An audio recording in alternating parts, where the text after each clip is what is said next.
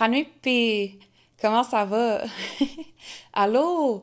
Aujourd'hui, on est le 21 juin, c'est la journée nationale des peuples autochtones et le mois de juin, c'est aussi le mois national de l'histoire autochtone.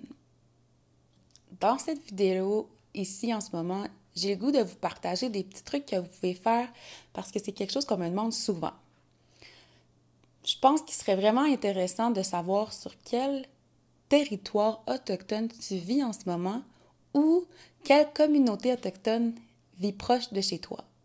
Je pense que c'est une bonne première étape.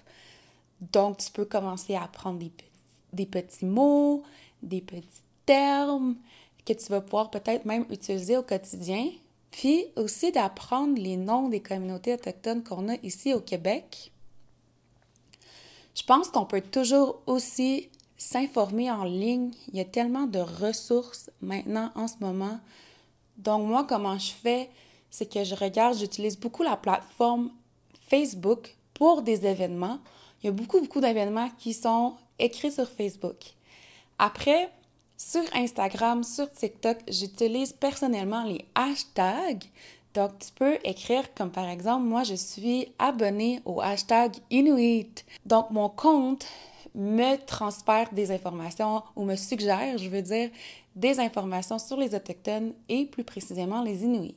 Ce qui est vraiment et toujours important, c'est de continuer de supporter les artistes, les personnes autochtones avec leurs entreprises aussi ou en étant artistes. Donc, de supporter en achetant, en achetant des livres, en écoutant des documentaires, des films.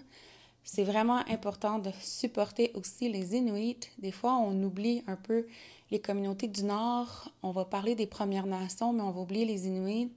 Donc, je vous fais un petit euh, rappel de aussi supporter les Inuits. Merci beaucoup. Puis, passez une belle journée. À plus. Bye.